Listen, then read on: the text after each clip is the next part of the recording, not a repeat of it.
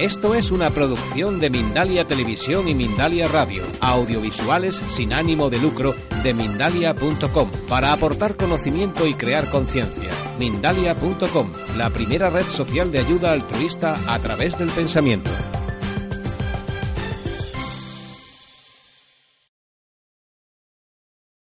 Eh, soy osteópata y vamos a hablar de la articulación del codo, de la fisiopatología de la articulación del codo, las diferentes patologías. Eh, concretamente vamos a ver unas tres patologías eh, y el tratamiento que se suele hacer a nivel osteopático. Nuestro modelo luego se, colocará en la camilla si nos da tiempo para hacer alguna práctica de algunos ejercicios y movimientos que podemos realizar en la, en la propia consulta. ¿De acuerdo? ¿Pasamos? ¿Podemos empezar ya? ¿Empezamos ya? Vale. Mirad, la articulación del codo, como sabéis, está en la extremidad superior. Se conforma, está compuesta de tres articulaciones: la húmero cubital, que conforma lo que sería la parte del húmero con el cúbito, y esta articulación es una articulación en bisagra o tróclea, es decir, realiza los movimientos de flexo-extensión. Luego tenemos otra articulación que es la húmero radial, que esta articulación es una condilia en artrosis, es decir, viene del húmero al radio. ¿Eh? Y una enartrosis significa que tiene una amplitud grande de movimiento. Luego, por último, tenemos la radio cubital, es decir, radio con cúbito. Y esta articulación es una trocoide o en pivote, lo que le permite realizar movimientos de prono-supinación. Las tres están recubiertas por una sola cápsula y una sola membrana sinovial, ¿eh? que la envuelve y así permite que haya movimientos y que no haya deslizamiento ni roce, que haya deslizamiento pero que no haya roce dentro de la articulación. ¿Pasamos? Aquí, como veis, ¿eh? esto sería la articulación, ese sería el radio, el radio siempre está en la parte lateral externa, ¿eh? lo que sería la parte de la epitróclea, la parte del epicóndilo. El epicóndilo suele tener una patología que es el codo de tenista. ¿eh? Todos más o menos habéis escuchado cuál es. Y esta suele tener una patología sobre todo de compresión del nervio cubital.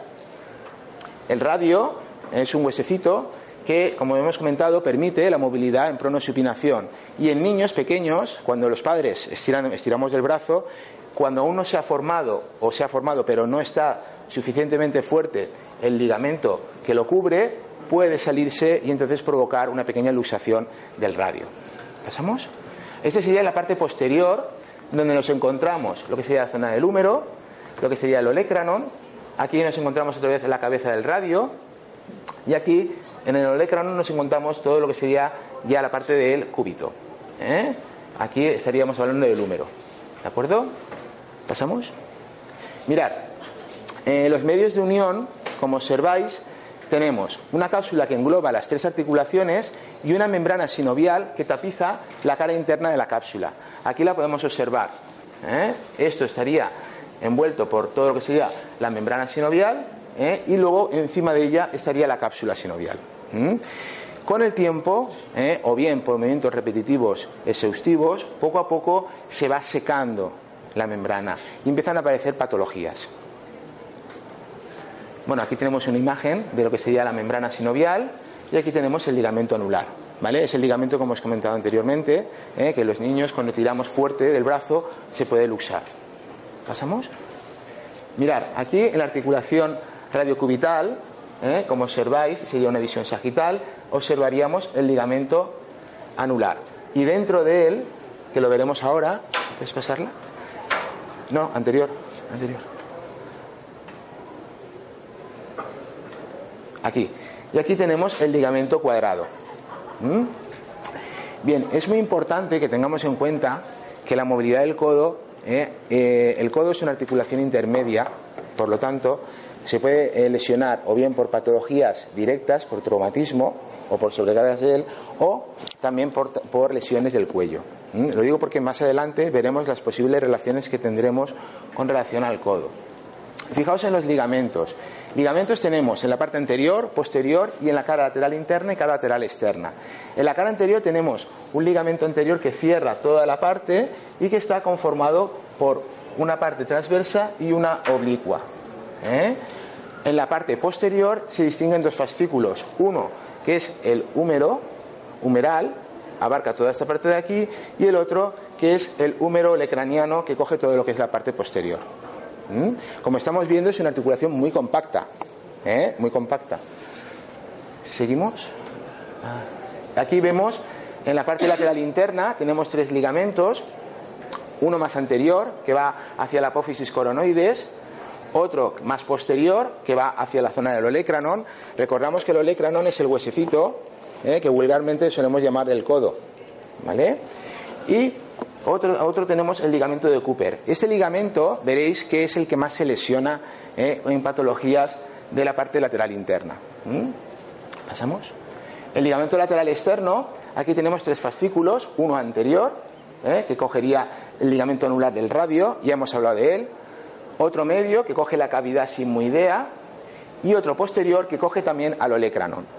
Entonces vemos que es una articulación el húmero junto al olecranon que está bastante unida por los ligamentos posteriores, anteriores y laterales. ¿Pasamos? Aquí tenemos otra imagen de los ligamentos. ¿Veis? ¿Eh? ¿Cómo estaría lo que sería la parte lateral? Aquí sería la zona del radio, el ligamento anular, ¿vale? Todo lo que sería la parte del ligamento anular que lo, que lo va tapizando con el ligamento colateral, ¿vale? Hay una patología también que nos podemos encontrar, ¿eh? que luego os mostraré cómo haríamos la prueba, que son la prueba de los bostezos, para observar los ligamentos colaterales internos y colaterales externos. ¿eh?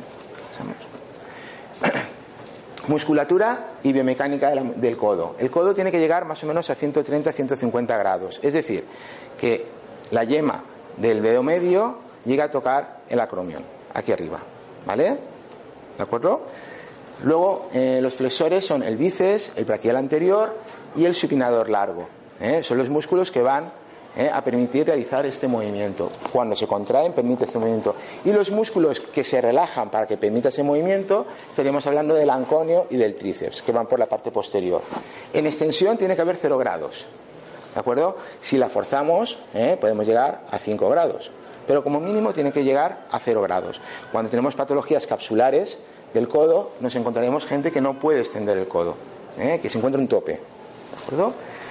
tenemos también la, supinación. La supinación nos encontraríamos que tiene que llegar a 85 grados, más o menos la palma de la mano mirando al techo, y la pronación siempre es un poquito menor, unos 75 grados.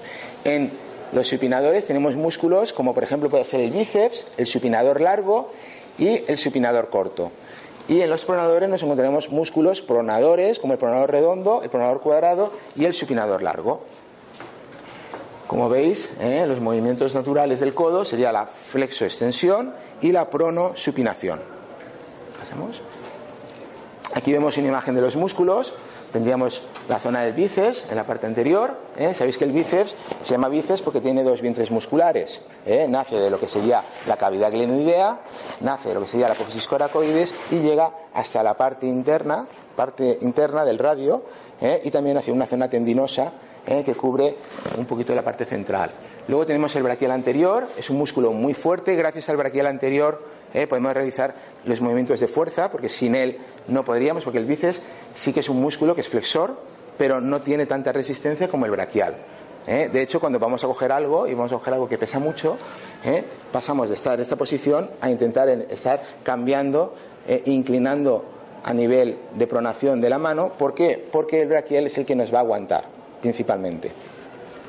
Y luego tenemos el supinador largo, que es un músculo que está entre supinador y pronador, es el que permite el movimiento eh, neutro de la muñeca. ¿Cambiamos? En extensores nos encontramos al tríceps braquial y nos encontramos al anconio. El anconio pasa por la parte posterior eh, y en personas que sobre todo realizan alguna actividad deportiva, eh, así como por ejemplo bien aparatos o bien alguna actividad que necesiten hacer siempre movimientos de mucha fuerza hacia la flexo o extensión del codo, se va a encontrar una molestia justo en la zona del olecrano. ¿Pasamos? Supinadores. Aquí nos podemos encontrar los músculos que van a supinar. ¿eh? Músculos que van a supinar el brazo. El, bíceps braquial, el supinador largo y el supinador corto. Son músculos ¿eh? que están relacionados entre lo que sería la zona del húmero y la zona del cúbito y radio y van a permitir el, movimiento de supinación. Y los pronadores, ¿eh? que nos los encontramos desde la parte interna, desde la zona troclear, hasta la zona del radio, ¿eh? y lo que van a permitir es lo mismo, es cuando se unen provocar la pronación del brazo. ¿eh? El pronador cuadrado viene de cúbito a radio y lo mismo, permite la pronación. Bueno, ahora nos vamos a ver una patología común, común, ¿eh? y una patología que por desgracia en, lo que sería la cabina se puede hacer bastante poco, pero que hay que tenerla muy en cuenta, que sería la bursitis. Las bursas son cavidades de líquido de color anacarado que situadas en los sitios donde hay tendones o músculos y donde pasan para prominencias óseas. Es decir, permiten ¿eh? que no haya un exceso de roce. ¿eh? Más o menos habrá unas 150 bursas en todo el organismo. Es decir, en todas las articulaciones, ya sea codo, rodilla, hombro, donde vaya a haber un roce continuo, siempre nos vamos a encontrar una bursa. Una bursa que va a proteger el roce del tendón con el hueso. Cuando esta bursa se infecta, sufre un traumatismo o se lesiona, la condición resultante se llama bursitis. ¿eh? Importante. No solamente por exceso de movimiento podemos encontrarnos una bursitis, también podemos encontrarnos un agente infeccioso. ¿eh? Hay veces que las bursitis no es que se puedan trabajar manualmente, pero sí que podemos soltar otras zonas, pero hay que verificar si la persona no está pasando por un proceso de infección. La bursitis se produce cuando las bursas se inflaman o irritan causando dolor en lugares donde hay puntos de roce, ¿eh? como los músculos, tendones o huesos. ¿eh? Es lo que acabamos de comentar. Vale, afecta principalmente en el codo a la bolsa olecraniana, es decir, a toda esta parte de por aquí. Ahora veremos una imagen que es bastante elocuente de lo que es la bursitis y debido a su posición superficial sobre el olecrano. Puede verse afectada con facilidad por fricciones o golpes. Todos nos hemos dado un, que otro golpe un impacto donde se te inflama el codo. ¿De acuerdo? ¿Eh? Entonces ahí lo mejor que hay siempre es drenar toda esa zona. ¿eh? Ya puede ser con cambios de temperatura, con contrastes ¿eh? y permitir que todo eso se vaya drenando. Nunca masajear ni friccionar encima de ella. ¿Pasamos? Etiología, nos podemos encontrar sépticas. Las sépticas son las infecciosas. Evidentemente ahí no se puede hacer nada de nada localmente. Me refiero al tratamiento osteopático, ¿eh? fitoterapia y otro tipo de terapias seguramente sí que se podrá hacer, pero a nivel de tratamiento osteopático no se puede trabajar. Asépticas, que son microtraumatismos por esfuerzos repetitivos, por fricción o gestos de lanzamientos.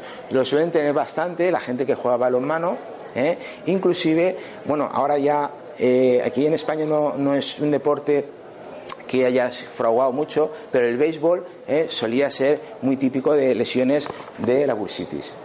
Origen traumático por contusiones, deportes de impacto ¿eh? o contacto físico. Y metabólico, también podemos encontrarnos personas que padezcan gota y que en ese momento tengan procesos inflamatorios. Signos y síntomas. Pues tenemos un súbito aumento de volumen, como observáis. ¿eh? Esto actualmente, salvo que sea a nivel séptica, es difícil encontrarlo. Pero si os dais cuenta, antiguamente la gente cuando trabajaba mucho con los brazos, ¿eh? la gente que trabajaba, eh, banistas que trabajaban con la madera o gente que trabajaba en el campo, solían tener bastantes bursitis. ¿eh? ¿Por qué? Porque se trabajaba mucho manualmente y al final se sobrecargaban. Se instaura a nivel gradual, hay un eritema que puede ser agudo o crónico, es decir, hay un derrame de toda esa zona, una tumefacción, una inflamación, puede ser aguda o crónica, una alimentación funcional, un dolor en proceso agudo o crónico y una hipersensibilidad a la palpación e impotencia funcional. ¿Qué significa? Significa que podemos encontrarnos una patología aguda o nos podemos encontrar una patología crónica. ¿Cuándo lo encontramos agudo? Cuando o bien la persona ha cogido un proceso infeccioso bacteriano de repente y en pocos días ya ha tenido fiebre y toda esa zona se le ha infectado, o bien cuando la persona tiene un traumatismo. ¿Vale? En esos procesos nos podemos encontrar todo lo que sea la zona del eritema, nos podemos encontrar la zona del olor, la tumefacción, ¿vale? En esos procesos, evidentemente, no hay que trabajar, siempre hay que dejarlo, pero también nos los podemos encontrar en las fases crónicas. Estas personas que o bien hacen algún deporte o un trabajo repetitivo donde se va inflamando la zona de la bursa. Puede ser localizada dentro de la cápsula o difusa. ¿eh? Aquí estaríamos viendo una zona muy localizada. ¿eh? Hay veces que es menos llamativa ¿eh? y, y está más aumentada. ¿Pasamos? Bueno, esto es una epidemiología, aquí os comenta más, más o menos que generalmente el 90% de los casos suelen venir o bien por procesos de artritis, eh, artritis reumatoide o también por traumatismos. Menos casos estaríamos hablando de agentes infecciosos y dentro de estos casos el 80% estaría más o menos eh, provocado a nivel bacteriológico por el estafilococo dorado las mecánicas de los quistes y las bursas es lo que acabamos de comentar. ¿Pasamos? Pruebas especiales simplemente realizaríamos ¿eh? la visión a nivel visual, observaríamos que tiene una bursa ¿eh? inflamada, observaríamos que tiene bastante dolor y molestia y la prueba principal es coger el codo y presionar con fuerza y observaremos que el dolor es muy localizado en toda esa zona. Cuando apretemos notaremos que hay líquido interno. ¿Eh?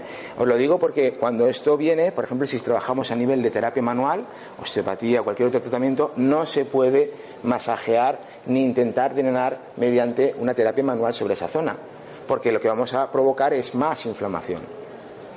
Siempre hay que preguntar si la persona hay que preguntar si la persona pues tiene fiebre últimamente, se encuentra mal, eh, ha tenido eh, alguna bajada de defensas y si eso es así, más todavía. Seguramente igual tendrá que tomarse algún antibiótico eh, o hay veces que si eso se vuelve crónico se tiene que drenar como veremos ahora mismo. ¿Pasamos? Bien, esta, esta, patología empieza con una irritación, que es una infusión sanguínea, una coagulación de la sangre, que se va coagulando en la zona de la bursa. Estos coágulos ya se empiezan a palpar, se empiezan a notar que hay coágulos en toda la zona del codo.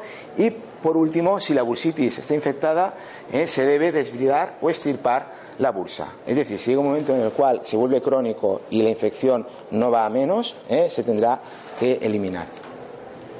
Bien, el tratamiento específico no lo encontraremos con reposo, hielo, compresión y elevación. ¿eh? Hay que intentar que la persona repose, no sobrecargue toda la zona, ¿eh? si, es por un agente de sobrecarga muscular.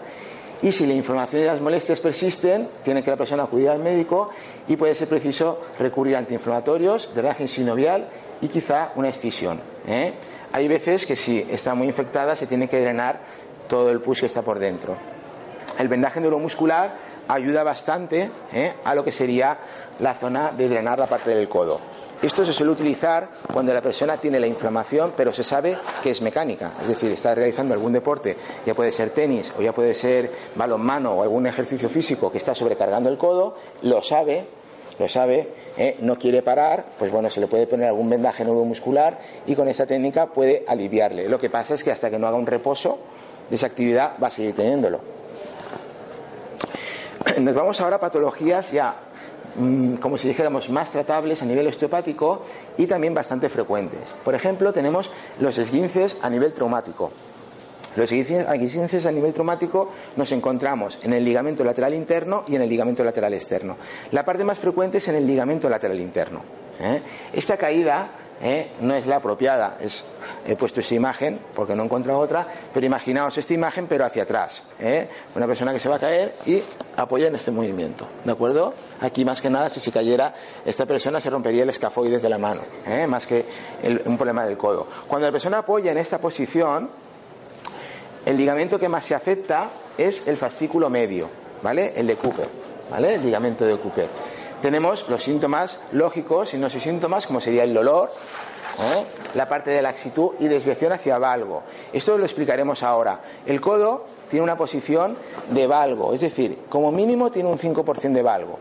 ¿eh? Esto es por la tróclea, por la tróclea ¿eh? a nivel humeral, que está un poquito oblicua y tiene, y tiene la necesidad de estar a 5% de grados. ¿vale?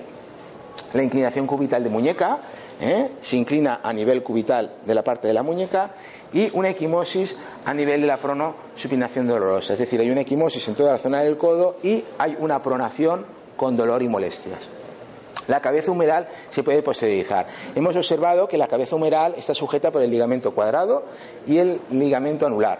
¿eh? Cuando hay un movimiento muy brusco, ¿eh? puede ser que la cabeza humeral se vaya hacia atrás. En esta posición concretamente suele desplazarse hacia la parte posterior. Bien, pasamos la diapo. Como observáis, los codos podemos encontrarnos que en el hombre tiene que haber más o menos una desviación hacia valgo de un 5%.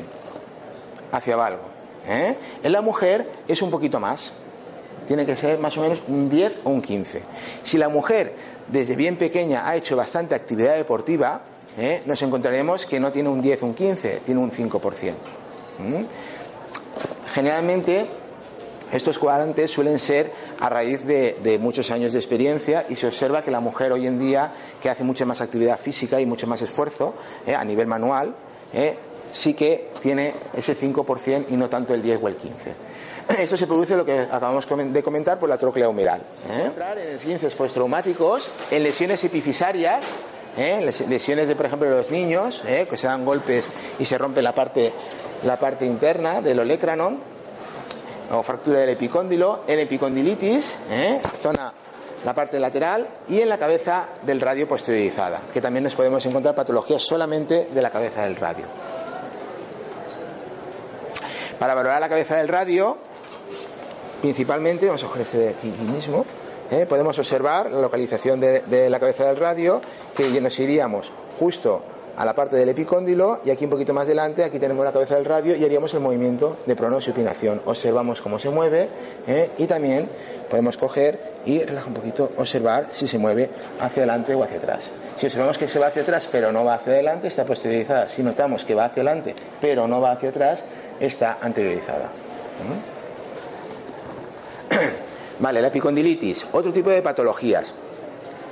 Sobreuso ¿eh? o con un traumatismo directo en la zona. Es decir, la, típica persona que trabaja sobre todo en movimientos de extensión de muñeca, forzando el segundo meta, ¿eh? movimientos de la extensión. Y también eh, es curioso, pero se está viendo y se está valorando que las epicondilitis muchas veces cursan en el movimiento contrario.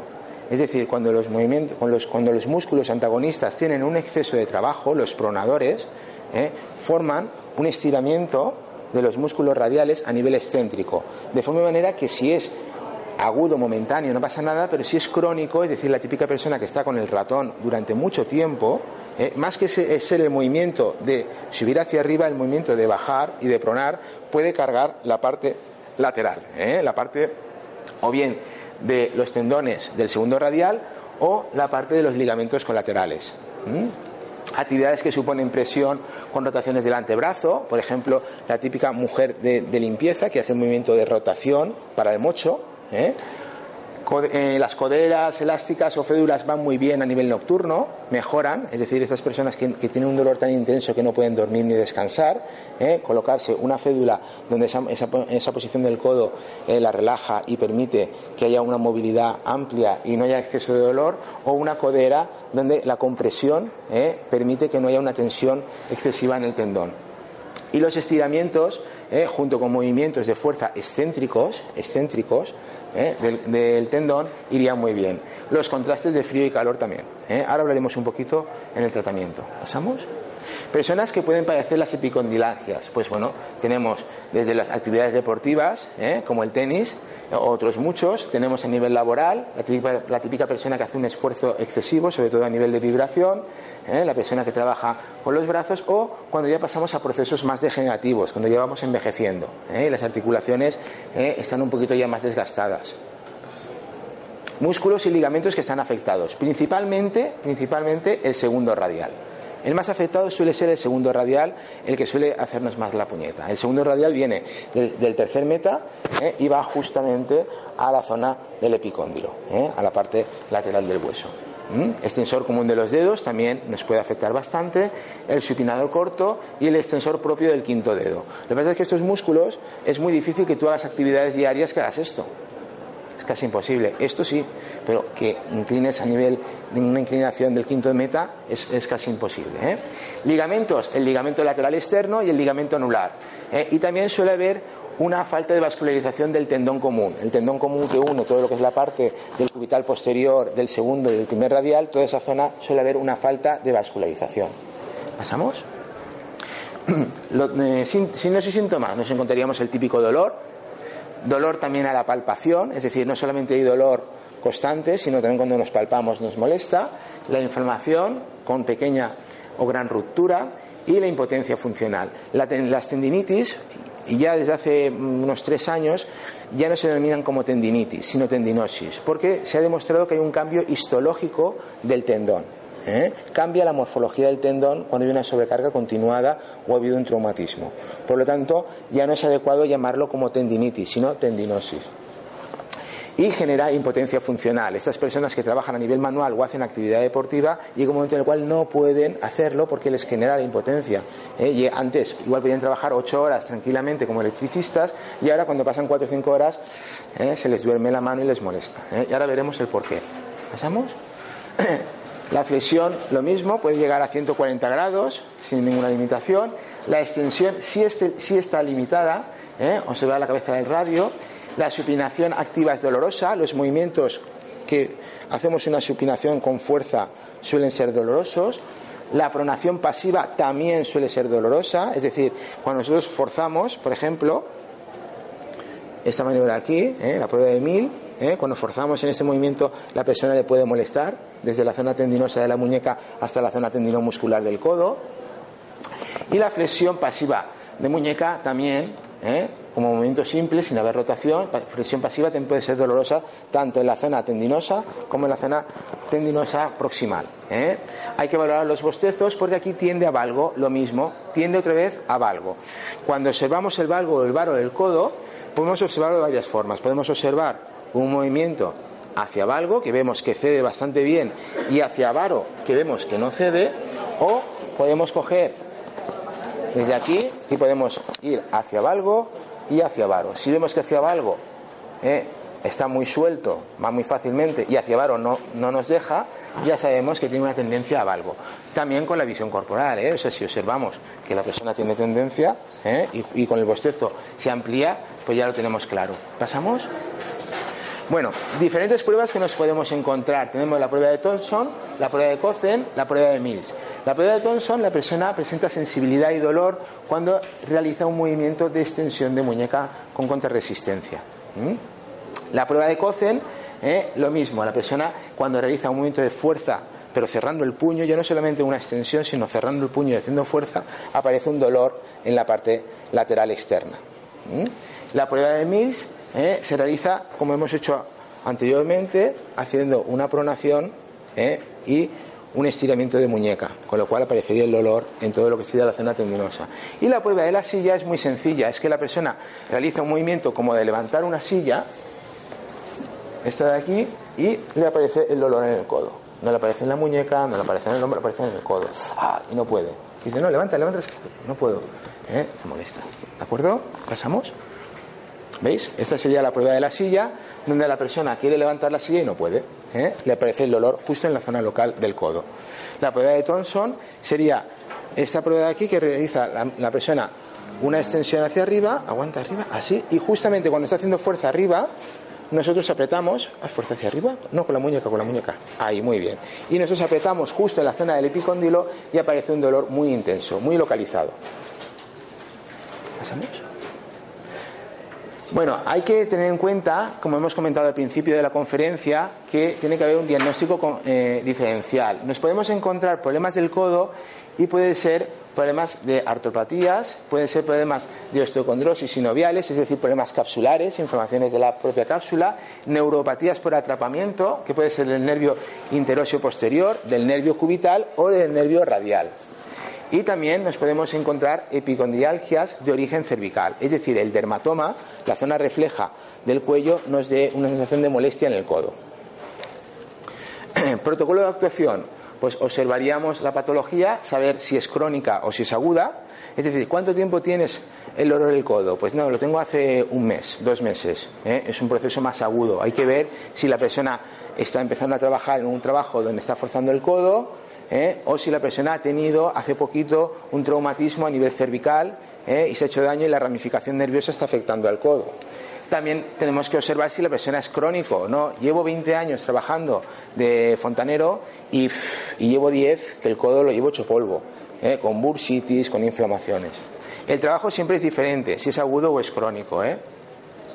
Luego hay que ver si es un problema local o reflejo, lo que acabamos de comentar. No es lo mismo que nosotros estemos localizando la zona cervical, la zona de la cintura escapular y sabemos que todo está bien, ¿eh? nos vayamos al codo y notemos el proceso de inflamatorio y el del dolor, o que vayamos al codo, notemos que esté mal, pero no tanto, está inflamado, está doloroso, pero nos vamos a todo lo que sería la cintura escapular y nos vamos al cuello y ahí es donde está la afectación, con problemas de limitación de movilidad, con dolor, con secuelas anteriores de esquinces cervicales o problemas de traumatismos o problemas de dolores o problemas de otro tipo. Eh, un segundito. Eh, cuando, por ejemplo, es un problema a nivel cervical, siempre hay que valorar más o menos de C5, de C3, C5 a D1. ¿eh? Y cuando es un problema dorsal, que también puede afectar a nivel cervical, de D1 a D4. ¿Pasamos? De 1 a D4 me refiero a las dorsales, ¿eh? Dorsal de 1 de 4. La epitroclitis. Vale, aquí el dolor es en la parte interna. Hemos estado hablando antes de la parte externa y ahora ya nos vamos a la parte interna. ¿eh? es la musculatura flexora del carpo, su inserción en la epitróclea y llamada también codo de golfista. ¿Vale? Es mucho menos frecuente, estaríamos hablando de una de cada diez personas. Lo normal es tener epicondilitis. Epitroclitis es mucho menos frecuente. ¿eh? Histológicamente se llama también tendinosis, lo que hemos comentado anteriormente. ¿Pasamos? Las causas están asociadas sobre todo a movimientos donde la persona realiza flexión de muñeca con pronación. ¿eh? Este movimiento de aquí. Y también traumatismos directos. Y, como, habéis visto en la diapositiva, también puede haber irritación del nervio cubital. ¿Vale? El test de movilidad nos encontraríamos. No, anterior, anterior. En el test de movilidad nos encontraríamos pues, la flexión de muñeca, ¿eh? la flexión de codo, normal y corriente. La supinación pasiva está limitada, es decir, cuando nosotros forzamos a la supinación nos encontramos que tiene una pronación. Entonces quiere ir a supinación y no puede. Nos encontramos que la pronación activa es dolorosa cuando realiza este movimiento hay dolor en la parte interna del codo. Y también hay que valorar los bostezos del codo, ¿eh? porque aquí tiene avaro. ¿De acuerdo? Es decir, aquí, ahora cuando forzamos hacia la parte externa, vemos que facilita, pero hacia la parte interna ¿eh? no nos permite. Sería el codo ¿eh? en esta posición exagerado, ¿eh? Sería aquí exagerado. Que sería, por ejemplo, como veis. ¿De acuerdo? Esto viene ya, generalmente viene por traumatismos, por rotura de, la zona epicondilia. ¿eh? No suele venir por un problema del codo de golfista. ¿Pasamos? Vale, el protocolo teníamos lo mismo, observar si es una patología aguda o crónica, rocal o refleja, y también observar a cómo está afectando a todo a nivel reflejo. Si, por ejemplo, puede ser un problema de la cintura escapular, puede ser un problema de la zona cervical o de la zona dorsal. Los parámetros serán contrarios. Si en el otro teníamos la tendencia a varo, este tenemos la tendencia a valgo. Y si el otro teníamos la tendencia de posteriorización del radio, este tenemos tendencia de anteriorización del radio. ¿De acuerdo? Bueno, aquí vemos un poquito las inervaciones nerviosas relacionadas con lo que sería el nervio radial, que afecta bastante. Vemos que va por todo lo que sería la parte posterior y acaba más o menos a la zona de estos dedos, ¿eh? del índice y del medio. Gente que se le duerme la mano, ¿eh? va por todo lo que sería la parte lateral y llegaría a dormirse la zona de los dedos. ¿Pasamos? Aquí vemos, por ejemplo, tres, tres zonas afectadas principalmente por el nervio radial. ¿Eh? Estaríamos hablando de una articulación número radial que sería en la parte anterior, ¿vale? Recoge los dos fascículos del supinal corto, la arcada de Frost. Suele dar bastante dolor delante del segundo radial. Como veis, aquí en la, en la arcada, ¿observáis? Eso es una arcada que se provoca, eso es una cosa natural, ¿eh? Está encima del nervio. Entonces, cuando hay mucha tensión, sobre todo gente que sobrecarga mucho la zona radial, ¿eh? esa arcada se presiona el nervio ¿eh? y hay un dolor continuo. A la persona se le duerme la mano. Si la abrimos, ¿eh? hemos abierto la arcada y observáis cómo está el nervio en la zona inferior. El problema de esto es que existe esa compresión constante. Si existe esa compresión constante, lo que puede provocar es una falta de oxigenación y el nervio se puede llegar a necrosar. Por eso es tan importante que la gente que tiene eh, eh, zona de falta de sensibilidad y que se duerme la mano y que puede ser por un síndrome compartimental, se lo miren ¿vale? Que no lo dejen en el tiempo. Uy, cada vez se me duerme más. Cada vez No, hay que intentar que no se duerma. Si con las fédulas eh, o, con, o compresiones, sobre todo con fédulas nocturnas, permitimos que no se duerma la mano, mucho mejor. Si luego estirando y haciendo ejercicios de fortalecimiento, sobre todo a nivel excéntrico de los tendones, permitimos que toda esa zona recupere circulación y no compresión, como tenemos aquí en el síndrome compartimental, vamos a ganar mucho ¿eh? y no, no llegaríamos a la cirugía. ¿Pasamos? Y aquí, como veis, ¿eh? estarían, por ejemplo, los síndromes compartimentales que nos podríamos encontrar, por ejemplo, de la zona del nervio cubital, ¿eh? el típico nervio de la suegra, ese golpecito ¿eh? que nos da el calambre hacia los dedos pequeños de la mano, el nervio mediano, que cogería todo lo que sería la parte anterior, lo que sería la parte del nervio radial, que coge, como hemos visto, la zona del epicóndilo, aquí por esta zona estaría la arcada de Frost, y una patología muy común, pero que ya no es del codo, sino de la muñeca, del nervio mediano, es el síndrome del túnel carpiano. ¿De acuerdo? Bueno, aquí hablamos un poquito de los estiramientos, del fortalecimiento, que solo veremos ahora, y seguimos. Y el trabajo que últimamente se está realizando bastante, que es el trabajo del vendaje neuromuscular, que facilita bastante el trabajo del terapeuta de sesión en sesión. Vale, pues vamos a coger a nuestro compañero. ¿Eh? Siéntate un segundito. ¿Cuánto tiempo tenemos?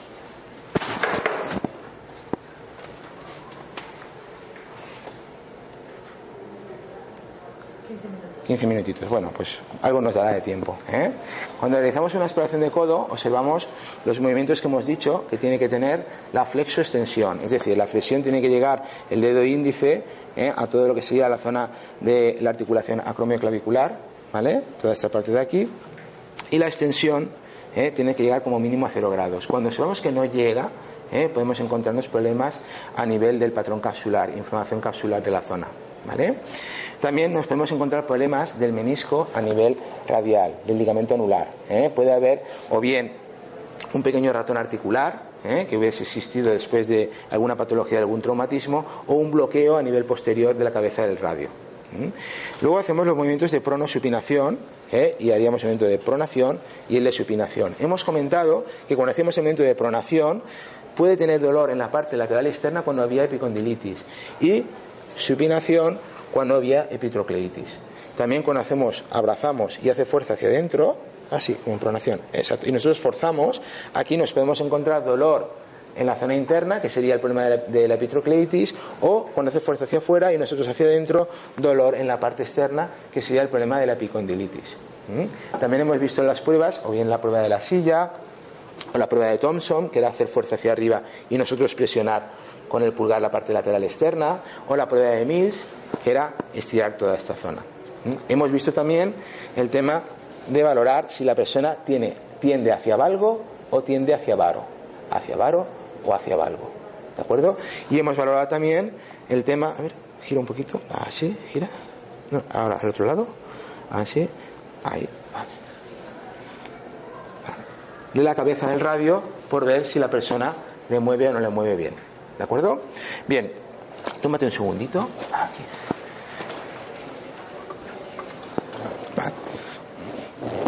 Siempre hay que explorar la zona del cuello, siempre, ¿eh? porque nos podemos encontrar lo que hemos comentado antes, nos podemos encontrar un problema radicular que venga del cuello hacia el codo. ¿eh? Una persona que trabaje excesivamente a nivel deportivo laboral la zona de la extremidad superior siempre se va a cargar la cintura escapular y el cuello, es inevitable. No vas a cargar el brazo sin cargar el cuello, ¿Mm? Entonces, siempre habrá que valorar porque seguramente igual nos podemos encontrar que esa persona antes de tener problemas del codo tenía problemas de cuello. ¿Mm? Yo antes padecía muchísimo del cuello, ahora ya se me ha ido, ya no me molesta el cuello, pero ahora lo que me molesta es el hombro. Después del hombro molesta el, codo y después del codo molesta ya la muñeca. ¿Mm? Entonces vamos valorando y vamos viendo, ¿eh? vamos viendo la movilidad que pueda tener aquí nuestro paciente. Como observamos, tiene bastante buena movilidad. ¿eh? Si nos encontramos bloqueos, si nos encontramos que no llega ¿eh? a los límites como debería, pues entonces tendríamos que ya observar más cositas. También a nivel palpatorio tenemos que observar la zona tendinosa, como la tiene, la zona muscular, tanto del esternocleido como de los escalenos, como del trapecio, ¿vale? como de la musculatura supraclavicular e infraclavicular, pectoral menor, y demás. También nos vamos a la cintura escapular y observamos si la cintura escapular tiene desde acortamiento, observamos que tiene un poquito de los rotadores externos. Y observamos también un poco todo lo que sería la zona del tejido ¿eh? de las costillas. Las costillas siempre están relacionadas con la zona de la columna dorsal, con lo cual una persona que tenga bloqueos en la columna dorsal de D1 a D4 también tendrá tensión en las costillas bajas, medias y altas. ¿eh? Entonces hay que observar la zona del diafragma. Aquí, por ejemplo, está bastante bien, pero aquí no va. Toda esta zona ¿eh? no le va. Y también observaríamos la parte de las costillas altas, ¿eh? lo que sería la respiración en palanca de bomba, la respiración que sube y baja. Aquí observamos que hay bastante tensión comparativamente a esta parte de aquí. ¿eh? Entonces, ¿qué significa? ¿Puede tener una molestia del brazo por culpa de la parte de la parte superior? Sí, la puede tener. Puede estar bloqueando toda esta zona y ese bloqueo de toda esta zona puede estar bloqueando a nivel de la inervación nerviosa. Vamos a coger un poquito de crema y os voy a trabajar un poquito la zona del brazo a ver.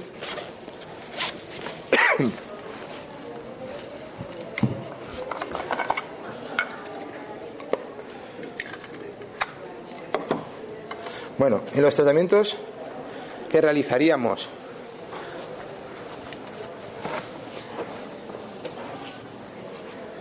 en la zona, por ejemplo, de la parte del epicóndilo iríamos trabajando todo técnicas a nivel miotensivo, soltando la musculatura de la parte radial, ¿eh? en el caso de que tuviese problemas de epicondilitis. Hemos comentado que cuando hay problemas de bursitis, acordaos que suele ser más el tema de reposo, contrastes de temperatura, vendaje neuromuscular ¿eh? y observar si pudiera ser más séptica que aséptica, ¿eh? para que se llevara el tratamiento adecuado. Si es un problema de bursitis, también observaríamos la zona cervical, porque si es un problema de bursitis y está sobrecargándose la zona cervical, la podemos trabajar sin ningún problema. La cintura escapular también podemos. Podemos trabajar todo lo que sería la zona dorsal. Podemos trabajar la parte superior. Lo que no podemos hacer es empezar a hurgar justamente donde tiene la bursitis. ¿eh? Ni con ningún tipo de técnica directa. ¿Podemos trabajar con alguna técnica refleja? Sí. La auriculoterapia va muy bien, la reflexología podal también va muy bien, la acupuntura también va muy bien, pero directamente sobre esa zona empezar a hurgar, nada. ¿eh? A nivel manual, nada. Cogemos, soltamos.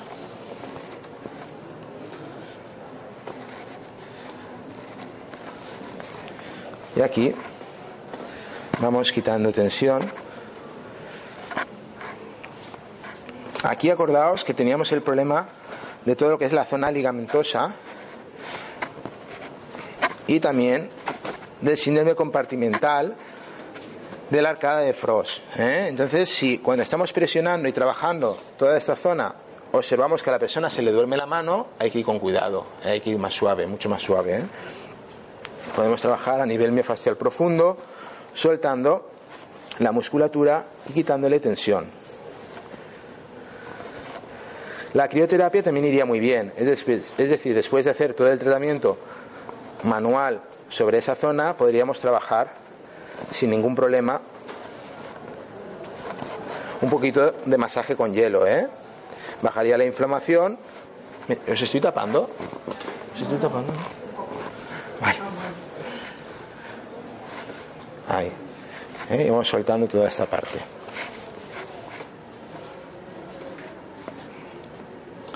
¿Ok? Para el problema de la parte interna, pues haríamos lo mismo, soltaríamos, pero más con la parte interna.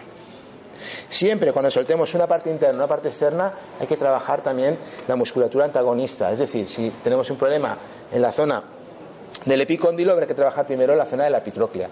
¿eh? Y al contrario. Aquí nos vamos a encontrar muchísimos casos de gente que tenga problemas del síndrome compartimental de nervio cubital. ¿Eh? Entonces ahí tenemos que tener cuidado de no hacer daño ni molestia.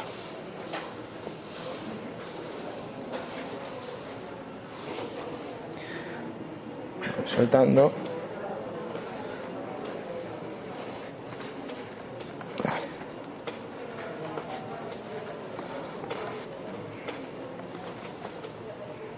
Muy bien.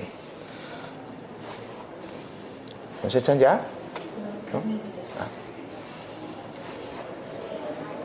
Vale, soltamos toda la musculatura anterior.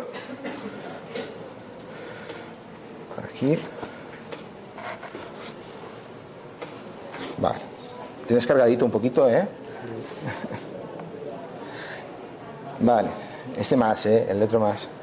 Vale, pues ahora desde aquí, por ejemplo, nosotros le podemos ir pidiendo que nos haga movimientos hacia la pronación, hacia, hacia, hacia este movimiento, hacia aquí, ¿vale? Hacia, hacia la pronación y nosotros hacia la supinación. ¿Vale? Hacia la pronación eso es hacia la supinación. Relaja un poquito, así. Entonces, conforme lo vaya haciendo hacia la pronación, así, nosotros estiramos y al mismo tiempo trabajamos toda esa zona. Haz fuerza hacia adentro, muy bien, relaja y trabajamos hacia afuera. Haz fuerza, más, más, más, más, más, relaja, relaja y nosotros forzamos hacia afuera y forzamos hacia afuera. Y al contrario, la persona puede hacer movimientos hacia la supinación y nosotros hacia la pronación. Entonces, desde esta posición, las fuerzas de la supinación, relaja y cuando esto volvemos nosotros al movimiento contrario, hacia la pronación. Esfuerza, relaja y nosotros movimientos contrarios. Esfuerza, relaja y nosotros movimientos contrarios. Cuando es una patología de tendón, es muy importante los trabajos a nivel excéntrico. ¿Por qué? Porque el trabajo a nivel excéntrico lo que permite es fortalecer la zona del tendón y al mismo tiempo estirarlo. No concéntrico. Es decir, si tenemos un problema de la epicondilitis, lo que no vamos a decir a la persona es que haga fuerza hacia arriba, que concentre la tensión, sino al contrario. Nosotros le decimos que haga fuerza hacia arriba y tiene que haber una fuerza externa que venza eh, a la fuerza, en este caso, de la muñeca que intente pero que no pueda, intente que no pueda. De esta forma está generando fuerza y está estirando el tendón. ¿eh? Si hay adherencias en toda esa zona las va despegando y al mismo tiempo lo va fortaleciendo. Eso es muy importante. No mandar ejercicios de fortalecimiento, mandar ejercicios de fortalecimiento pero de forma excéntrica. Y estiramientos. ¿eh? Los estiramientos que se tienen que trabajar siempre para la zona del epicóndilo siempre se tienen que realizar con pronación de la muñeca porque si no forzamos en exceso la muñeca y podemos hacerle daño. ¿eh? Siempre con pronación. ¿De acuerdo? Los estiramientos que realizamos hacia la supinación, ¿eh? muchas veces hay un exceso de acortamiento de todo lo que serían los flexores de muñeca. por lo tanto, directamente desde esa musculatura ya sobra para trabajar. Vale, ahora mira, nos vamos, bueno, desde aquí podemos trabajar un poquito, ¿vale? Un movimiento que se utiliza mucho a nivel osteopático es desde aquí ir forzando. le decimos a la persona que haga una flexión de muñeca, de, de, de codo, perdón, relaja, y desde aquí, mientras estamos estirando, nosotros vamos forzando. Estamos estirando a nivel ligamentoso, ¿eh? estirando toda esta parte de aquí. Cogemos como un bostezo y vamos abriendo. Vuelve a forzar hacia arriba, relaja, y nosotros fuerza hacia arriba, relaja y nosotros abrimos. ¿Vale? Luego también podemos decirle a la persona que haga un movimiento contrario. Mm, ponte boca abajo, mejor. Así. Ahí. Aquí. La persona hace fuerza hacia, hacia arriba con el codo, hacia atrás, muy bien. ¿eh? Y nosotros relaja un poquito, ¿eh? abrimos. Las fuerzas hacia arriba, hacia atrás, relaja y abrimos. Las fuerzas hacia atrás, relaja y abrimos. Vale. Otro movimiento que solemos realizar, ponte de pie, ponte aquí de pie un segundito, ponte mejor, mira, aquí en esta posición. ¿Vale? Aquí. ¿Eh? Sería desde aquí. La persona baja el codo, ¿vale? Entonces nosotros, ahora él va a ir subiendo, sube, sube, sube, sube, sube, sube, sube, sube, sube, sube, ahí, ¿vale?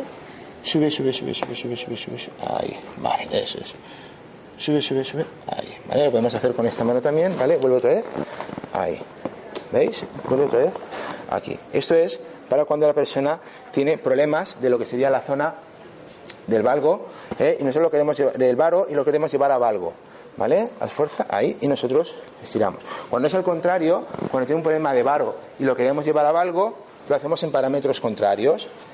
Desde aquí, sube hacia arriba, ahí de aquí, sube hacia arriba, ahí. ¿Vale? Él va subiendo y nosotros vamos forzando. Él va subiendo y nosotros vamos forzando. ¿Vale?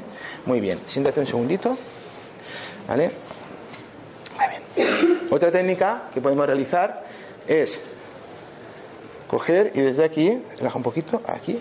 Si por ejemplo la persona tiene tendencia a lo que sería el valgo, llevarlo a varo. ¿eh? Relaja un poquito ¿eh? y desde aquí subimos, ¿eh? vamos subiendo y desde aquí movemos, ¿vale? es que le hacía falta. cuando, cuando es al contrario, también, sí, sí, ya, ya, terminamos. ¿eh? Desde aquí, cuando por ejemplo tiene problemas de varo, desde aquí podemos subir y clac, y lo llevamos a la posición contraria. ¿De acuerdo? Cuando es un problema de posteriorización del radio, desde aquí, ¿eh? soltamos un poquito. Lo soltamos. Y cuando es un problema de interiorización del radio, cogemos desde aquí y se presiona para llevar el radio a nivel posterior. ¿De acuerdo? Bueno, pues muchas gracias a todos por la conferencia, por haber estado aquí con nosotros ¿eh? y porque ninguno más le ha dado ninguna lipotimia. ¿eh? Gracias. Gracias a todos.